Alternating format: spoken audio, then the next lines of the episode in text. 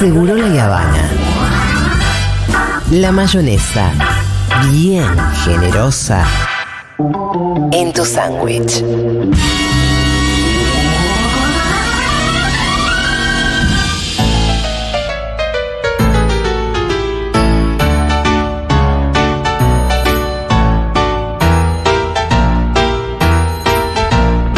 Hola, Lana Contreras, ¿qué tal? Oli, ¿cómo andan? ¿Bien vos? Muy bien. Le vamos a, salud- a mandar un saludo a mi hermano, Sí. que siempre escucha tu columna y le gusta mucho. Bueno, me encanta. Mando un saludo grande. niños ya tienen arriba de 15 años. Me imagino que me sigue en Instagram. No, eh, no es parte de ese escasísimo 7% de varones que te siguen en la zona tal. ¿Cómo puede ser un 7%? Si acaso los varones se supone que ya crían, ¿no? Eh, sí, absolutamente. Eh, pero es muy gracioso. Bueno, otra cosa. Em, no, Arroba lazo natal a los hombrecitos del otro lado. Sí, estamos a 300 de los 100.000 además. Aparte- porque son 300 varones, por Aparte, favor. no sabés lo Va. importante que es hacerte el que sabés y dar No, y te digo consejos. una cosa, y te digo una cosa. Yo a mi hermana la lleno de consejos y dice, ¿dónde sabes todo eso? Podés No, más con- planear. Con, muy poco, con muy poco, sos el héroe de tu suegro. Sí. Ah, Mi suegro mirá. piensa Sí. que yo soy una especie de, no sé. Ah, sí, de- sí. No, no, no. ¿Por qué? Porque un día lo traje a Manuel Laburo, una cosa así. Ah, claro. y, entonces- y nada, piensa que soy como una especie de. Me gusta, No, me gusta. otra cosa que te iba a decir, Aldu. Eh, no, y Julia, tu hermano que ya tiene más de 50. Sí, 50 tiene mi bro. Bueno, eh, Justo 50. Aplauso también para la gente que tiene de 50 para arriba y escucha estas y con hijes y que escucha Sí. estas columnas porque son columnas que los hacen pensar en situaciones que ellos se atravesaron como padres que por ahí no pueden cambiar, aunque siempre Aldo dice que, que uno siempre está a tiempo de, de- que pero, pero que de alguna manera es descubrir lo que hiciste mal también. de- Sí, bueno, en, el, en el taller que hicimos acá en Futurock hubo mucho de eso, ¿no? De lo veo como abuela al taller, había mucho de eso, o, o, bueno, con hijos o hijas grandes. Sí, es re, re, re importante. Re importante. Bien, Bueno, vamos a hablar hoy de una persona. Sí, o sea, hoy voy a probar algo que si funciona cada tanto Sí. les voy a traer por qué amamos a o por qué odiamos a, medio como odiar con información, pero de la crianza, ¿sí? Eh, hoy vamos a hablar de Amy Pickler. Sí. Quizás la escucharon nombrar quienes leyeron o saben algo de crianza respetuosa. Yo la conocía en tanto que había leído sus libros, pero no conocía su historia, así que hoy se las voy a compartir porque es hermosa. Eh, bueno, fue una médica pediatra húngara que nació en 1902 en Viena, ¿sí? En ese momento no era Viena, era el imperio austrohúngaro. Eh, va- nació bajo el nombre de Emily Madeleine Reich, ¿sí? Pickler viene después, ya, ya nos vamos a enterar. Fue una pionera porque ya quiso estudiar medicina en 1900 y pico, ¿no? Una pionera y además seguramente venía de una familia medio acomodada porque si, quería, si pudo estudiar medicina, ¿no? No Tenía terminó la hoguera. tenía sus recursos. Bueno, y quiso estudiar pediatría. En 1930, más o menos, estudiando, haciendo sus prácticas en realidad en un hospital universitario en Austria, empieza a vincularse con gente que tenía una mirada así bastante progre, incluso progre. Actualmente es una mirada progre sobre la que infancia. hoy se consideraría progre. Sí, exactamente. Que decían, che, a los niños habría que hablarles un poco con amor, a los que están internados, habría que también preocuparnos de que estén felices, no solamente querer cuidarlos. Ella trabajaba en el área de traumatología y si bien veía muchas fracturas, cosas así más relacionadas a los golpes, sus profesores le, le explicaban mucho esto y la importancia de mirarlos a los ojos, hablarles. Bueno, ella ahí empieza como a descubrir un mundo que es algo que después va a traer y por suerte se va a replicar en, en- en muchas otras eh, ramas también, ¿no? No nos olvidemos que en 1930 más o menos, en toda esa zona, el auge del psicoanálisis, o sea, es una época en la que se empieza a pensar un poco más en la profundidad de el ser humano y ella está medio como en contacto con esa gente que se metía con estas nuevas teorías, ¿sí? Eh, por ejemplo, en ese hospital en el que ella aprendió, no había en los sectores donde había niños que ya estaban un poco más sanos, digamos, que no, que no requerían cuidados muy, muy grandes. No había camas, había espacios donde los niños, o sea, sí, dormían en camas, pero jugaban durante el día, no estaban internados en una cama. Ajá. Porque empezaron a darse cuenta que esos niños se recuperaban antes. Los niños que podían estar jugando con otros niños y no estar todo el día sentados en una cama, ¿no? Pequeñas cosas que eran enormes en esa época. En ese lugar aprendió a que los niños no tenían que estar fajados, cosa que se hacía en ese momento. A los bebés se los fajaba, ¿sí? Para Se que los- no se muevan. se los mantenía fajados durante meses, ¿sí? Piernas, manitos, para que estén quietitos y como en el útero, pero en realidad los bebés así, nada, lo que hacían era como replegarse y meterse más para adentro. Bueno, nada, ahí ya empieza como a flashear conoce a un tipo con el que se casa, Georgi Pickler, que es un pedagogo, también bastante piola, con mirada así muy interesante, con quien tiene tres hijas. Con su primera hija, que es la que más nos importa, pobre las demás no sé ni el nombre, Ana, que nace en Por 1932. lo general es así, te lo digo como, cuarta como, hija. Como, fa- eh, como familia Yo soy de hermanas. tercera. Pero como tercera. eh, es- Y pero la mejor es Laura, o sea, es claro, así. Laura es la mejor. Te lo digo como tercera, te lo digo como tercera, ¿Son nadie sabe tu ustedes, nombre. Y sí, tres mujeres. Laura es la mejor. Nosotras después intentamos hacer algo con eso que, trajo Laura. Bueno, eh, Ana, su primera hija, fue el primer objeto de estudio de ellos, o sujeto de estudio, vamos a decir. Dijeron, che, vamos a aplicar con ella todo lo que estamos viendo que parece que es mejor para los niños, que es dejarlos en libertad, no tocarlos tanto, no sentarlos, no apurarlos, ¿no? Algo que en ese momento se hacía mucho. Imagínense si se hace ahora, en un momento en donde los bebés se los fajaba, se los sentaba, se les metía la cuchara de comida en la boca, o sea, todo el tiempo se les imponían las cosas. Y ellos dijeron, no, con Ana no, la vamos a dejar en el piso, vamos a estar cerca, pero vamos a ir eh, viendo cómo evoluciona. Bueno, flashean porque la piba logra hacer todo lo que debieran hacer todos los niños por su cuenta. O sea, sin necesidad de que la ayuden a. Ahí como que tienen el primer, wow, esto es por Son acá los tiene primeros ir". que les dieron pedacitos de comida como... Exactamente, también con la comida lo que ellos hacían era darle para que la nena agarre y se lleve a la boca. Le daban cucharadas, en ese momento no estaba el pedacito, el trocito, Claro. pero sí la cucharada de puré para que la nena la agarre y se la lleve a la boca. Como un poco esto de la autonomía, ¿no? Empiezan a entender que sin la intervención de los adultos, los niños no solamente lograban las cosas, sino que las hacían mejor, con mucha más seguridad. Bueno. No todo es hermoso porque en 1930 y pico al marido lo llevan preso porque, nada, eran medio comunistas, estaba ahí con temas políticos, no lo querían mucho y a ella le prohíben trabajar en hospitales porque en 1938 empiezan a regir leyes antisemitas, entonces ella no podía trabajar en hospitales.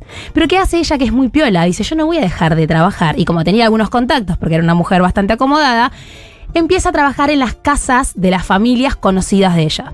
No Las familias pudientes. Exacto, no como pediatra de, che, tiene fiebre, venite, sino como una pediatra que asesoraba en cuestiones del desarrollo. Justamente esto, ¿no? Bueno, mirá, lo mejor sería que vos mires a tu hijo a los ojos, que le hables, Un que le... Aldo, te amo, Claro, ojalá. Un alazo. Que un alazo.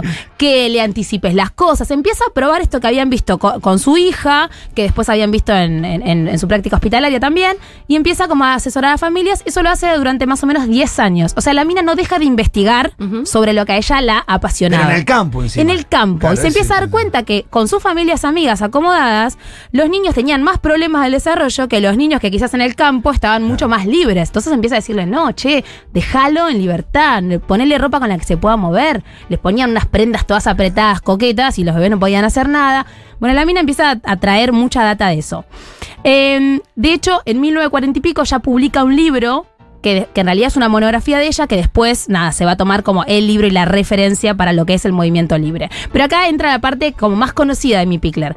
1946, termina la Segunda Guerra Mundial, la llaman de un orfanato en Budapest, porque ya la mina venía haciendo un laburo muy importante, había publicado algunas cosas, y le dicen, mira, queremos que vos coordines este orfanato, que obviamente posguerra, niños y niñas, no solamente huérfanos, sino muchos que tenían a sus padres vivos, pero que no podían hacerse cargo, ¿sí? Porque habían quedado en condiciones eh, muy complejas.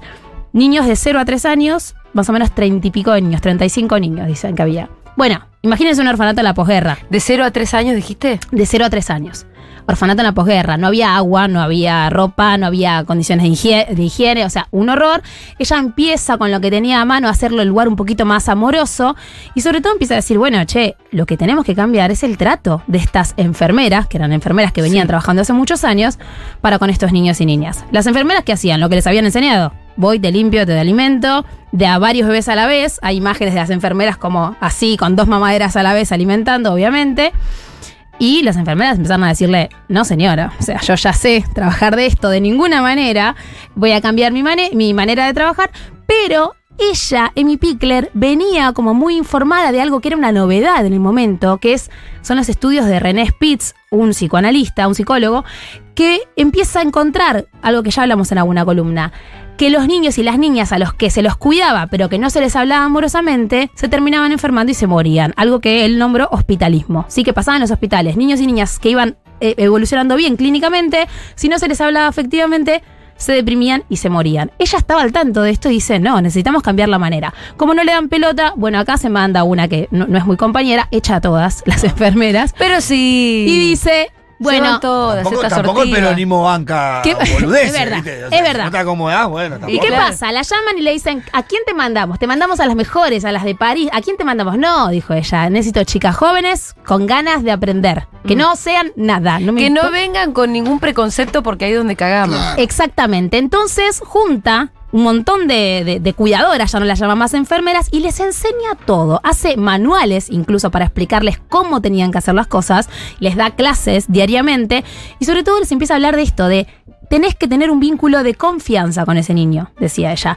No es que tenés que amarlo, ni él te tiene que amar, porque no sos la madre, sos una cuidadora, pero sí tiene que confiar en vos. Primera cosa que hace es, no vas a atender de a 30 nenes a la vez, sino que vas a tener dos o tres que atendés siempre los mismos y de la misma manera. Entonces ese niño que hace empieza a generar un lazo, vínculo de apego con, ese, con esa cuidadora que era siempre la misma que tenía una manera de hacer las cosas que era única, no era parecida a la de al lado, quizás con los mismos lineamientos, pero única, ¿no? Como, como cuando cuidamos a un niño, lo hacemos de una manera particular.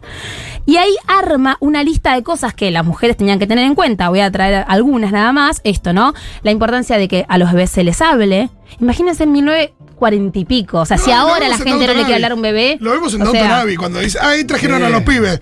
Y viene una, una niñera, la Sí. nodriza con los pibes. Le da dos besos y se hace vuelve tres días que no lo vi. Claro, bueno, imagínense en ese momento, ¿no? Digo, convencer realmente a estas, a estas pibas de que, che, hablale, pedile permiso. Ahí es- son las primeras veces que al menos aparece en texto la importancia de pedirle permiso y anticiparle al bebé lo que va a pasar. A bebés de vuelta, de 0 a 3 años, ¿no? Sí.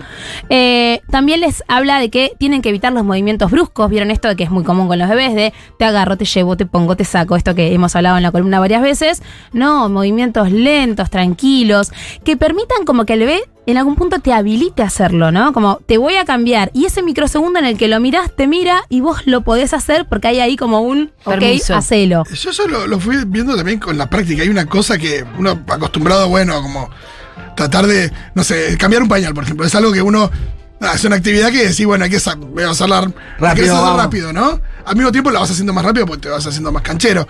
Pero hay una cosa que es muy diferente cuando le decís, para ahí te- para después te ningunea. Che, cambiar el pañal te dice no, porque quiero hacer otra cosa. Obvio. Pero el hecho de, por ahí por querer encararlo de una manera, al final se resiste mucho más. Que Por querer le apurarte, decís, yo. sí. Eh, Manu tiene un, un muñe- un- un par de peluches que los pone de, de como de amigos de que lo acompañan. Y si están los peluches, él está re tranquilito. Y si no, por ahí se hincha las pelotas a la mitad y te dice, no, me quiero ir. Es encontrar la manera de esto, de avisarle. Lo que venimos hablando en la columna hace tanto tiempo, que es que, hola, son personas, me está bueno que le digas lo que va a pasar. Les pide que respeten el movimiento libre, que esto es lo que más se conoce de mi Pickler, ¿no? Que es lo, lo que hoy más llega, el movimiento Ajá. libre. Esto de dejarlo en el piso, dice mi Pickler, el, ok, no tenemos lugar donde ponerlos, no tenemos eh, cunas aptas, en el piso, en el piso y estando atentos, porque ojo, el movimiento libre no es te dejo en el piso y me voy dos horas a, lo- a otro cuarto. Hasta que llegues al precipicio que está. Me quedo mirándote, te asisto cuando te frustras, cuando te pones a llorar, si necesitas algo, pero te dejo en el piso que te muevas en libertad. Después, respetar el tiempo de esos niños. No todos los niños, de- por tener la misma edad, tienen que lograr lo mismo. Entonces, vos puedes tener uno de seis meses que ya se siente y quiera comer estando sentado, y uno de siete meses que recién está empezando a sentarse. Entonces, les empieza a explicar que no hay problema, y eso sí, eh, la pediatría actual lo, lo tiene mucho. Vieron que dicen. Antes se decía a los 12 meses camina. Ahora te dicen, y entre los 10 y los 18 meses Sí, a pueden partir de caminar. tal momento hay que. una pequeña alerta. Una de las primeras en hablar de esto, de los rangos, digamos, que amplios que hay en un sano desarrollo, fue Amy Pickler. Y empieza a hablarles de esto de la autonomía, que ya les decía antes, esto de dejarlos que hagan, porque ella dice, cuando un niño aprende a hacer algo por su cuenta, por ejemplo, a sacar un brazo que le quedó trabado cuando roló por primera vez, porque la primera vez que un niño rola o hace algo con su cuerpo, lo hace medio sin querer. Después intenta repetir eso que conquistó, pero no es que el pibe dice, quiero rolar, a ver cómo hago. No. Porque es el primer paso para. De poder- pronto hizo así, quedó de costado y es como, y ahora, wow, mirá, puedo ver la, la pared desde otro ángulo. Y No soy quiero, una tortuga dada vuelta con el y caparazón. quiero abajo. repetir eso. Entonces, bueno, cuando ese bebé queda trabado con el brazo ahí, ¿qué hace uno? Que yo- yo a mi mamá le tuve que explicar que no lo haga. Vas a ayudarlo. No, no, no, no lo ayudes, porque ese niño tiene que aprender a hacerlo solo y de esa manera su autonomía progresiva va a ser cada vez mejor. Y luego les explicaba sobre el juego libre, ¿no? Esto de dejar que los niños jueguen porque los niños saben jugar desde el nacimiento. ¿Con qué juegan? Con sus manos, se chupan la mano, desde el nacimiento, desde las pocas semanas, ¿no? Se chupan la mano, miran el techo. ¿Se acuerdan que hablábamos el otro día de Ken Ball estar acostado mirando el techo? juegan con esas cosas, pero tenemos que dejarlos. Si estamos hablándoles, tocándoles, metiéndole cositas, dándole un sonajero, moviéndole, no lo estamos dejando que se desarrolle saludablemente. Bueno, nada, mil cosas más les decía, les traje algunas, pero es tan espectacular el laburo que esta mina logra, eh, hace en este instituto que se conoce como Instituto Loxi, que en 1970 todos los institutos de Hungría iban a aprender de ella. Le iban a decir, che, enseñame, porque tus pibes no se mueren. O sea, los pibes que están acá crecen, salen a los tres años, pasaban, bueno, o a, o a casas de acogida, como se llamaba, o se iban a otros institutos, pero saludables. Eran premios Nobel. Salieron cinco premios Nobel del Sí, Instituto sí, de después la, la columna que viene voy a, voy a- voy a nombrarlos. No, y entonces se nombra este instituto Instituto Nacional de Metodología de los Hogares Infantiles. O sea, de pronto pasó de ser un orfanato al lugar modelo donde decía, che, yo quiero esto mismo. Bueno, en 1978, ya con Emily muy viejita, toma la posta quién? Su querida hija Ana, chiques. sí, Ay, el la primera niña que creció libre. La primera niña libre que ya era psicoanalista, porque obviamente creciste Claro, libre, sos claro. hija de mi Pickler, bueno, sí, Freud ahí nomás, que lo tenías Pero ahí la- al la- lado. igual Laura, entonces no es tanto la Laura de la familia, Bueno, ¿por qué? Sí, ¿Por porque qué? era más grande. Es la más grande, Ana. pero no es psicoanalista. Ah, bueno, es verdad, es más la Ile. Después se mezcla las dos. Bueno, nada, y ahí Ana toma la posta. En 1984 muere nuestra querida Emi, o sea, no murió hace tanto tiempo. En el 2007, en ese instituto Loxi, que seguía existiendo, ya se llamaba de otra manera, como les conté, se abre un jardín de infantes. Porque empiezan a darse cuenta que ya los, los orfanatos empezaron a dejar de, exi- de existir. Ahí en, ese, en esa zona empezaron Claro, ya no había tantos huérfanos por el cada vez había menos. Entonces, bueno, che, tenemos que seguir con esto. Se arma el Instituto Pickler y arman un jardín de infantes que sigue abierto al día de hoy. En el 2011 cierra definitivamente sus puertas la parte, digamos, como de orfanato. Pero Amy Pickler es conocida en todo el mundo, por y se suerte. llama orfana- eh, de ese jardín de mi Pickler. Sí, Instituto de mi Pickler. Ese es un orfanato.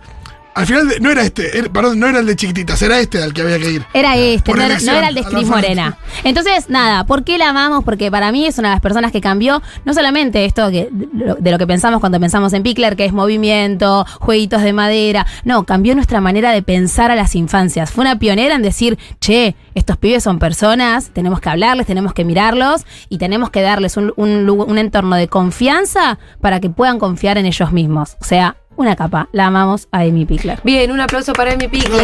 Y a Dani Contreras, la tercera de su familia. Ya la Escúchame, queremos. Aldi, eh, ¿cuándo hacemos la columna Montessori?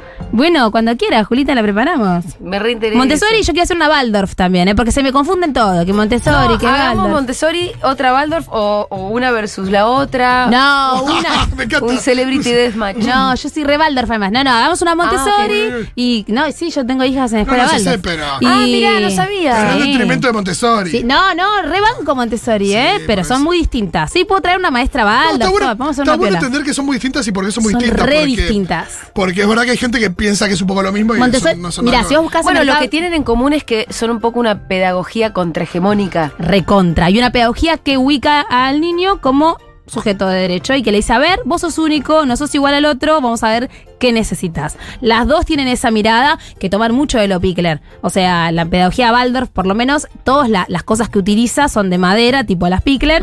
Eh, pero sí, tal cual, son, son pedagogías. Lo que pasa es que muchas veces terminan siendo elitistas, bueno, porque salen mucha plata, al menos acá. Eh, algunas escuelas, sobre todo las Montessori, las Montessori son tipo inaccesibles. Ah, mira. Sí, no, terriblemente. No sabía que había escuelas Montessori. Sí, hay escuelas Montessori y salen un montonazo de plata. Como el doble o el Claro, triple de una es un, escuela es un privada. método educativo no otra sé- cosa. ¿no? No, entendía Sí. que había como una pedagogía Montessori, pero Ah. no sabía que había escuelas Montessori. Sí, sí, ¿Cómo se llamaba lo- la creadora? Es Eh. María Montessori. María Montessori. Y en cambio, la pedagogía Waldorf está dentro de la antroposofía. So- es otra movida, es otra movida distinta. Digamos, son dos cosas que tienen mucho, en que, mucho que ver y son medio ahí contemporáneas, pero eh, son muy distintas. Sí, podemos armar columna de pedagogías. Dale, cuando quieras. Vení. Eh, bien, Aldana Contreras, seguro le